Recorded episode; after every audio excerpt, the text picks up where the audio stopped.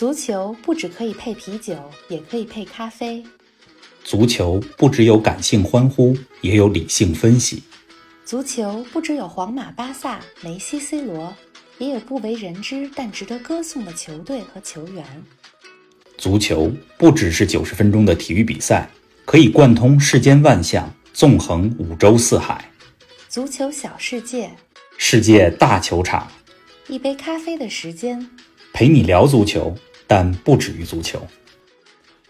听众朋友们，大家好，欢迎来到第七期足球咖啡馆。今天我们的主题叫《乘风破浪的哥哥们》。王老师你好，玲子你好，听众朋友们大家好。今天咱们也蹭个热点哈。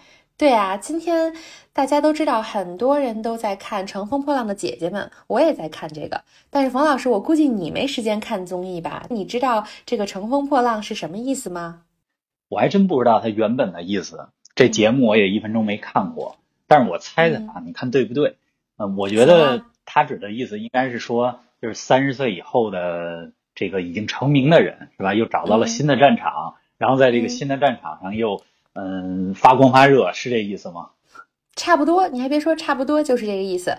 我再来说几句，嗯，因为这个节目里，就像你说的，这些姐姐们呢都是三十岁以上，她们的集合呢打破了大众对于这个年轻女团的定义，也打破了大家对于年龄的这个限制，让大家对于年龄本身产生了更多的想象，对于三十岁以上赋予了更多的可能。所以看到节目上的她们，其实大家就嗯发现，即使过了三十岁。姐姐们也依旧非常有魅力，而且这些魅力都是需要经过她们时间和生活的阅历打磨而成的。所以，咱们今天呢，不说姐姐们，来说说足球上乘风破浪的哥哥们吧。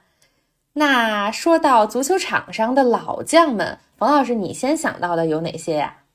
按你这么诠释乘风破浪啊，其实我脑子里第一个想到是这么几个词儿，比如宝刀不老，比如说常青树，对吧？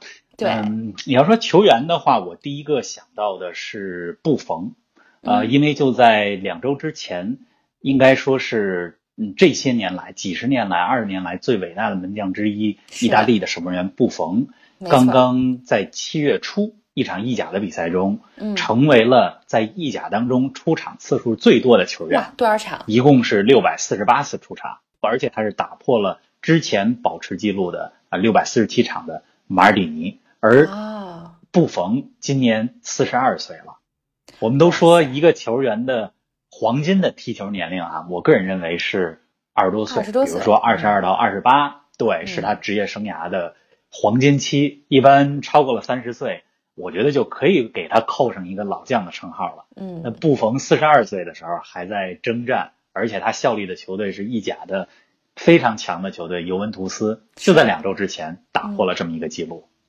那玲子，我给你出一道题哈。好啊。你猜他第一次在意大利顶级联赛出场，就是第一次职业联赛的比赛是哪年吗？四十二岁，那他得是很年轻的时候就开始了。我随便猜一猜啊，因为呃，我记得我给你提供一个线索哈。嗯，你说。嗯，他呢一共有六百四十八场意甲出场，而意大利的联赛一年一共有三十八轮。你猜一个啊？数学题，我我猜一下，因为我还记得零六年那个时候意大利夺冠，那个时候门将也是他，也是布冯。再往前猜个十年，我猜九八、九七、九八年那附近，差不多吗？嗯，差的不多。呃，你说的没错，二零零六年当时意大利队进入世界杯决赛夺冠，半决赛中战胜的就是你特别喜欢的德国队。然后当时的 意大利的主力门将就是布冯。嗯嗯，公布正确答案。布冯的首次职业联赛的出场是在一九九五年的时候。哇塞！那个时候他才十七岁。嗯，所以看老意甲的很多的球迷们，经常知道电视转播里经常说到小将布冯出场了。然后小将布冯，小将布冯，到现在已经成了老将布冯。但是大家现在依然也在开玩笑说。哎，小将布冯又出场了，因为就是在他年轻的时候，嗯，十几岁的时候就代表当时他的母队是帕尔马队出场。那过去了二十五年的时间，嗯，应该说布冯呢在三十出头的时候已经收获了无数的荣耀，但是就是因为热爱足球，而且恰恰守门员这个位置对于跑动、对于体力、体能的要求也不如像后卫啊、前锋啊这么高，所以相对来讲，守门员的职业寿命会更长一些。嗯，对。但是四十二岁还征战意甲，这依然是一个非常嗯高的年龄了。你知道四十二岁是什么概念吗？什么概念？一九九五年的时候，十七岁的布冯第一次出场。嗯，这是什么概念呢？现在尤文图斯队中布冯的队友，咱们就拿荷兰的后卫德里赫特来说。嗯，那一九九五年布冯出场的时候，德里赫特还没有出生呢，隔了好几年，德里赫特才出生，就这么个概念。这咱们中国的说法，这都差着辈儿了。这可不嘛，那就是这应该是叔侄辈儿或者说是父子辈儿的球员一块儿踢球了。然后布冯呢，他。还创造过很多的辉煌，你比如说，他跟随意大利国家队，二零零六年获得了世界杯的冠军。嗯，啊，另外跟随尤文图斯获得了九个意甲联赛的冠军，无数次被评为意甲欧洲最佳的门将。然后在二零零一年的时候，他还是以世界最高转会费的记录，当时的五千二百万欧元，从帕尔马转会到尤文图斯。另外。咱们在结束他之前，还必须说一点，就是布冯到目前为止还保持着意大利联赛最长时间连续不失球的记录。在一五到一六年的时候，他连续应该是十一还是十二场比赛，就将近一千分钟球门不失。嗯，哎，真的是厉害。哎，刚才你还说到了马尔蒂尼呢，说说他的故事呗。啊，马尔蒂尼这个就更有的说了。马尔蒂尼，嗯，在踢球的时候，这个。长发飘飘，然后非常的英俊，也是我知道很多中国的女女球迷们非常喜欢马尔蒂尼。一说看球就是 AC 米兰，就是马尔蒂尼。刚才咱们说布冯，嗯，从九五年到现在，呃，这也二五六年的时间，二五年的时间，对吧？那马尔蒂尼呢？他的职业生涯其实和布冯一样，也是整整踢了二十五年。嗯，但是和布冯不一样的是，马尔蒂尼一生只效力过。一支球队就是红黑军团 AC 米兰，一生忠于一个球队啊。这个咱们在前几集讲球衣的时候讲。对，嗯，所以在足球界呢，我们有时候也会说到，就是嗯，一个人一座城，那个代表的就是一个球员他在职业生涯当中只效力一支球队，而马尔蒂尼就是这么样一个球员，他代表 AC 米兰队。赢得了大大小小的二十多次，应该是二十五次奖杯，包括了五个欧冠联赛，这是欧洲最高级别俱乐部赛事的冠军啊！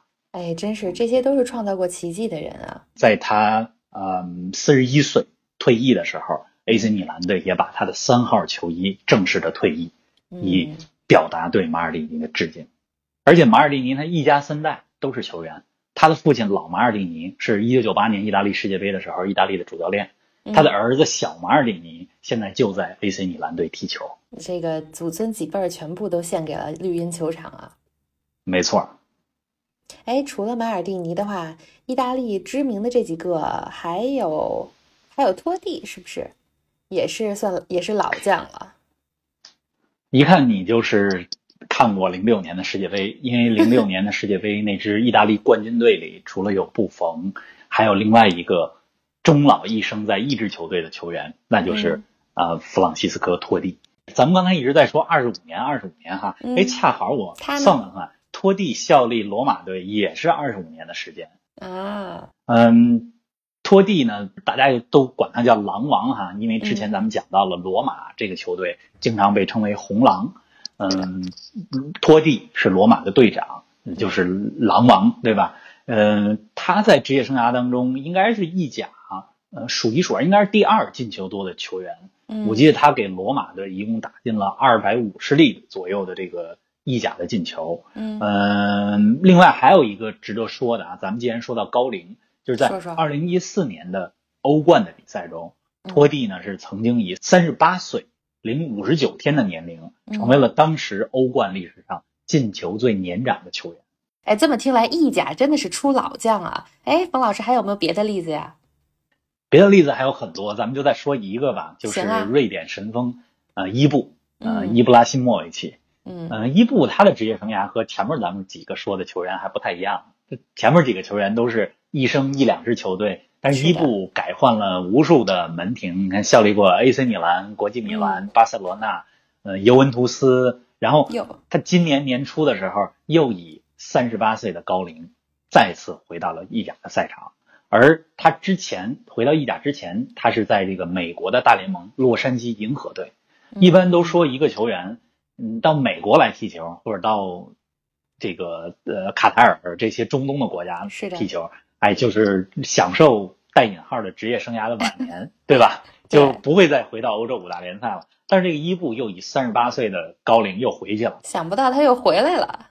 没错，这样的例子还很多。嗯，数不胜数了，在意甲看来，哎，你说了这么多球员，这些名字也都非常熟悉。但你光说意大利的了，我这个你刚才也提到了，多多少少算个德国球迷，能不能也给我们说几个乘风破浪的德国球员？德国球员，你听说过卡恩吧？什么人？那必须啊。嗯，卡恩其实他也是一个可以算作是乘风破浪的球员，因为啊，很多人都说卡恩大器晚成，实际上确实。他职业生涯中的很多的闪光点是在三十岁以后，嗯，比如说二零零二年的世界杯，啊，那一届是在日本和韩国举办。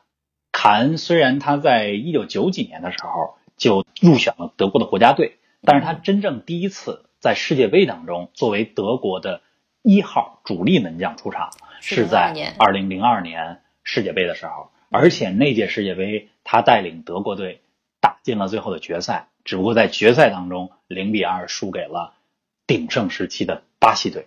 还特别值得一提的是，卡恩在二零零二年的时候，因为每届世界杯他会评选一个，嗯，应该叫做金球奖，就是说白了就是 MVP 啊，最有价值球员。卡恩获得了当届的最有价值球员，而且是世界杯历史上第一个在门将位置上的球员获得这个殊荣。因为一般咱们说最有价值球员都讲的是。哎，谁进攻对于进球的贡献比较大？对对，嗯。哎，冯老师，你说的这些球场上的常青树，大多数我听来都是门将，能不能也给我说一个前锋啊？德国队的啊，我不但给你说一个德国前锋，我给你说两个。好啊。第一个呢，咱们先说说比埃尔霍夫。嗯嗯，一九九六年的欧洲杯，德国队在最后的决赛里二比一战胜了捷克队，获得了冠军。但是德国队取胜的方式。非常的不一样，怎么呢？啊，他是在加时赛当中打入了一粒金球。金球是什么概念呢？一九九六年的欧洲杯是第一次世界杯和欧洲杯引入金球的概念。金球就等于突然死亡法，就是九十分钟的比赛，如果打平，那么就进入上下半场各十五分钟，总共三十分钟的加时赛。但是在这个加时赛里，哪一方先进球？进球则比赛结束，就获胜了。另外一方突然死亡，而比埃尔霍夫就是在欧洲杯决赛的加时赛当中攻入了一个金球，让捷克队突然死亡，让德国队获得了欧洲杯的冠军。那这个比埃尔霍夫呢，其实他也是稍微有一点大器晚成。他一九九六年第一次代表德国队出场的时候已经二十八岁了，呃，而且一九九六年哦。没错，欧洲杯之前，他一直效力于呃一些不太知名的球队。你比如说像意大利的阿斯科利队啊，嗯，还有乌迪内斯队。他是在一九九八年才转会到他职业生涯中的一个大球会，就是 AC 米兰队。这是比埃尔霍夫。嗯，另外一个前锋，我先考考你，你看了这么多德国队的世界杯、欧洲杯，如果让你说一个这些年来。德国最有名的前锋，你觉得他是谁？哇，那我脑子里首先蹦出来的绝对是克洛泽啊。没错，德国的中锋克洛泽。嗯，克洛泽他在年轻的时候其实都差点当木工，因为踢球一直踢不出来。当然后来才被啊发现，才有机会去踢德甲的比赛。也是大器晚成。对，有点大器晚。嗯，先效力凯泽斯劳滕，然后一步一步到不莱梅，然后到德甲的豪门拜仁慕尼黑。但是咱们主要聊一聊克洛泽在德国国家队代表德国队征战世界赛场的表现。呃，克洛泽现在还保持着世界杯历史上的一项记录，就是在世界杯当中总共进球次数最多的球员，十六个进球。他一共代表德国队参加了四届世界杯。嗯，二零零二年、零六年、一零年和一四年。嗯，零二年的那届世界杯让人印象深刻的是，德国队应该是八比零吧战胜了亚洲的沙特阿拉伯队。克洛泽在那场比赛中上演了帽子戏法。嗯，足球里边帽子戏法这个术语就等于打进了三球，在同一场比赛当中。是的。然后跟随德国队获得了亚军。呃，二零零六和一零年的世界杯，德国队都是获得了季军。二零一四年世界杯的时候，克洛泽是以三十六岁的高龄再次代表德国国家队出战。而在一四年的世界杯之前，保持世界杯进球最多纪录的是巴西球星罗纳尔多，他打进了十五个进球。嗯，那克洛泽在二零一四年世界杯的时候，先是打入了一球，追平了罗纳尔多十五球的记录，然后又在二零一四年世界杯的半决赛。德国队七比一战胜巴西队，应该说是血洗东道主。对这场比赛，我印象非常深刻，非常难忘的比赛中，对，应该说是不仅狂胜巴西，而且克洛泽作为一个个体，他也打破了巴西人罗纳尔多所创造的十五粒世界杯进球的记录，将世界杯最多进球记录刷新到十六个。嗯。哎呀，能跟着自己的国家队走过四次世界杯，真的是非常不容易，非常难得的经历。而且克洛泽是世界上唯有的四个，嗯，在连续四届世界杯当中都有进球的球员。除了克洛泽以外，嗯，二十世纪的球王贝利，从一九五八年世界杯到一九七零年世界杯，四届世界杯都有进球。然后这个德国的球星，嗯，席勒，嗯，然后。克洛泽之后的下一个人就是二零一八年俄罗斯世界杯有过进球的克里斯蒂亚诺·罗纳尔多，就是 C 罗。嗯嗯。哎呀，听你这么一说，真的都是回忆杀呀！而且你刚才提到这个“大器晚成”这几个字，按理说像足球啊，应该是从小就能看出来有这个运动天赋的人。然后很多球员呢，像你刚才也说，一般在十八岁啊、二十岁左右就能看出他有很大的发展潜力了。但想不到还有这么多大器晚成的球员，再给我们举几个例子呗。嗯，我不知道这个乘风破浪能不能等于大器晚成哈。但是咱们既然谈到这个大器晚成，我就再举几个大器晚成的球员。刚才你也讲到了，呃，这个球员现在尤其随着呃青训系统的发展，然后球探网络的发展，其实越来越多的球员他们在十几岁的时候就被大俱乐部所发现。嗯，你像现在的德甲赛场，哈兰德、桑乔这些球星。他们都是零零后啊，然后非常年轻的时候就效力于大俱乐部。嗯，没错。一般来讲啊，你就说二十五岁你还踢不出来，那估计也就踢不出来了。那就很难了。对，但是确实有一些球员他是大器晚成的。你比如说像，我就随便说几个啊，除了刚才咱们说到的比尔霍夫，嗯，以外，还有英格兰的前锋谢林汉姆，嗯，他呢是也是三十出头的时候才。加盟大俱乐部曼联，跟随曼联队获得了九八九九赛季的三冠王。嗯嗯，还有一个英国的球员是叫做瓦尔迪，瓦尔迪可能大部分的球迷们没听说过，但是我跟大家讲一个，二零一五到一六赛季，嗯，英格兰有一支名不见经传的球队，它不是曼联，不是阿森纳，不是切尔西，而是莱斯特城队，获得了当年的英超联赛的冠军，创造了。蓝湖奇迹，而这个莱斯特城队的主力前锋瓦尔迪在那个赛季打入了二十四个进球。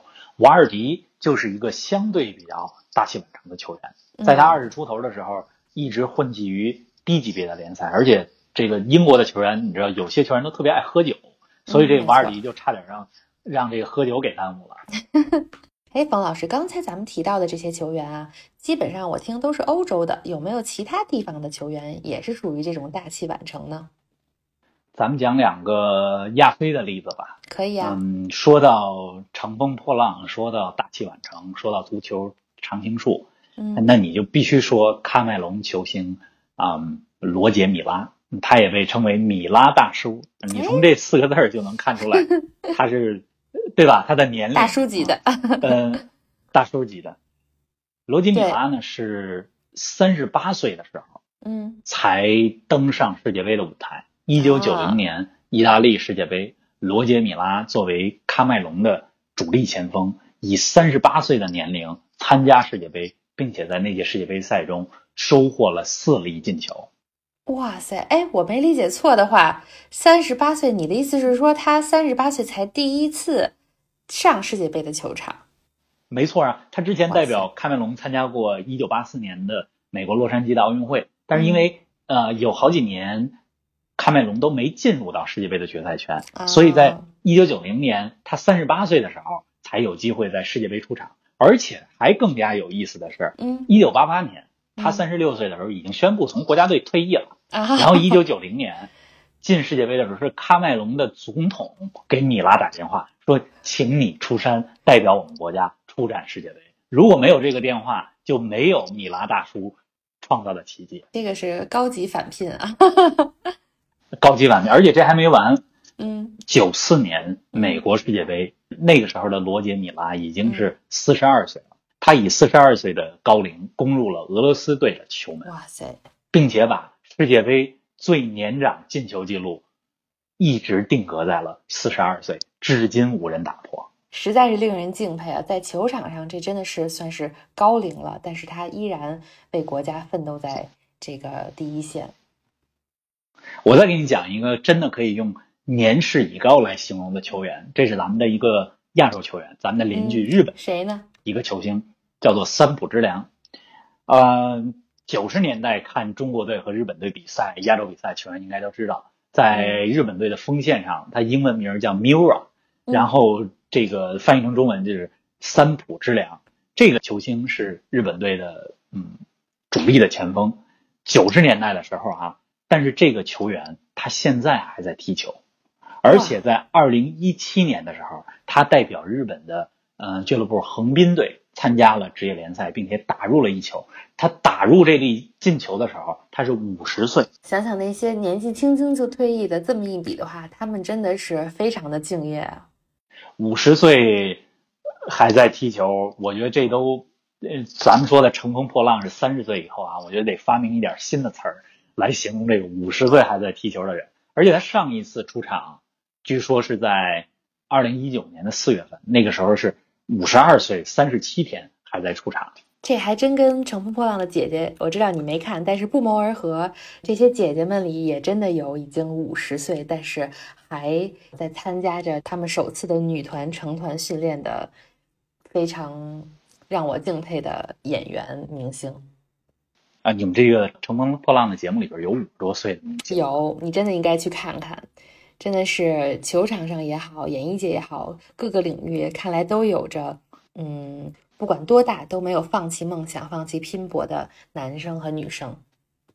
咱们又说到这个乘风破浪的概念啊，那就是跳回到他的这个节目的本意。那我的理解，听你这么一说，他应该是说三十岁之前已经获得了成功，但是三十岁以后又以一种新的形式接受新的挑战。到新的战场上去打拼，这么一类人是吧？对，没错。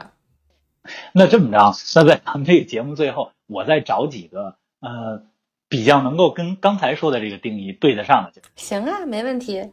好不好？因为刚才咱们说了大器晚成，然后说了呃一个人一生忠于一支球队，常青树。对，常青树。我再说几个三十岁以后又换了俱乐部，新战场上。继续发光发热的这些球员，隐隐约约感觉到要有熟悉的名字出现了。先来一个熟悉的名字，好啊。刚才咱们讲了，二零零六年世界杯，意大利的阵容里边有啊布冯，有托蒂。再说一个熟悉的名字，皮尔洛啊，意大利的中场大师，也是跑起来长发飘飘啊，非常有艺术家的风范，没错，指挥大师。对，皮尔洛很有意思。他呢是，嗯，职业生涯从一九九五年就开始了，然后效力过布雷西亚，然后又效力过国米，然后 AC 米兰。其实他最黄金的时期是二零零一到二零一一年，就这十年在 AC 米兰的时间是他最黄金的时候。然后二零一一年的时候，他已经获得了世界杯的冠军，已经在 AC 米兰获得了无数的荣誉，已经三十二岁了。但是三十二岁。他又加盟了意甲的另外一支球队，这个尤文图斯队。嗯，你想三十二岁的时候还能从一个强队跳到另外一个强队，这个简直是难以置信。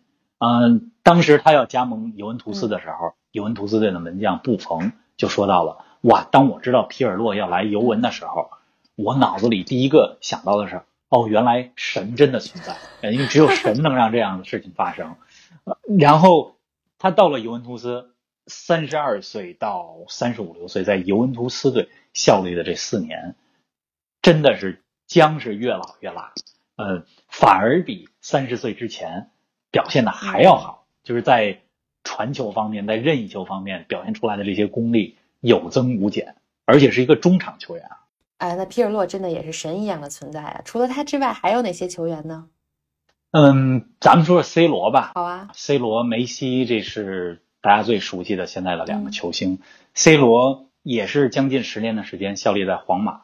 嗯，二零一八年那个时候他在皇马已经获得了四次欧洲冠军联赛的冠军，欧冠刚刚三连冠。呃，C 罗那个时候已经三十三岁了，也不小了。大家都以为就是他会在皇马退役，对吧？或者到其他地方再玩一玩，淘淘金就结束了。是的。但是他在三十三岁的时候又接受了一个新的挑战，他来到了意甲赛场。来到了尤文图斯，现在是他效力尤文图斯的第二年啊，然后马上下一个赛季就是第三年了，因为他想代表尤文去再获得欧洲冠军联赛的冠军。那除了 C 罗以外，其实咱们刚才讲到了皇马，那就再简单聊两个球员吧。好啊，一个是劳尔，这也是无数的中国球迷，大家非常熟悉的，对吧？尤其是女球迷心目当中的王子一般的存在。嗯，劳尔。曾经以为自己的一生都会效力在皇马，啊，但是在他三十三岁的时候，在皇马已经打不上主力了。他，嗯，还是想对吧？踢球还是想继续的发光发热。三十三岁的时候，他加盟了德甲的球队沙尔克零四队，又在另外一片赛场去打拼，而且还跟随沙尔克零四征战了欧冠。嗯，他在皇马的队友卡西利亚斯。嗯，咱们讲到了很多的门将，那二十一世纪，对吧？过去的这些年里，最伟大的门将之一，一定要说到西班牙的门神卡西利亚斯。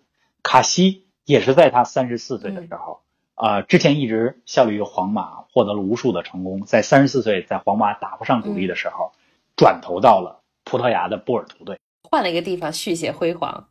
没错，梅西今年也三十三岁了，他在巴塞罗那已经踢了。嗯，十六七年的时间，但是依然还没有退役的啊愿望。他想着在巴萨嗯获得新的辉煌，并且有机会的时候，嗯，二零二二年世界杯啊完成他一直没有实现的心愿，就是带领阿根廷国家队获得一次世界大赛的冠军。所以看到这些我们耳熟能详的球员们，他们还在乘风破浪，还在继续为新的荣耀、新的冠军。来去争夺，那，所以我觉得上一期咱们在这个 respect 冰岛足球哈，那这一期咱们必须得 respect 一下这些还在乘风破浪的这些老将们。他们真的是心怀着自己的梦想，非常努力的在延续着自己的职业生涯。虽然说后浪们一直一波一波的涌上来，但是你看这些前浪们并没有被拍在沙滩上。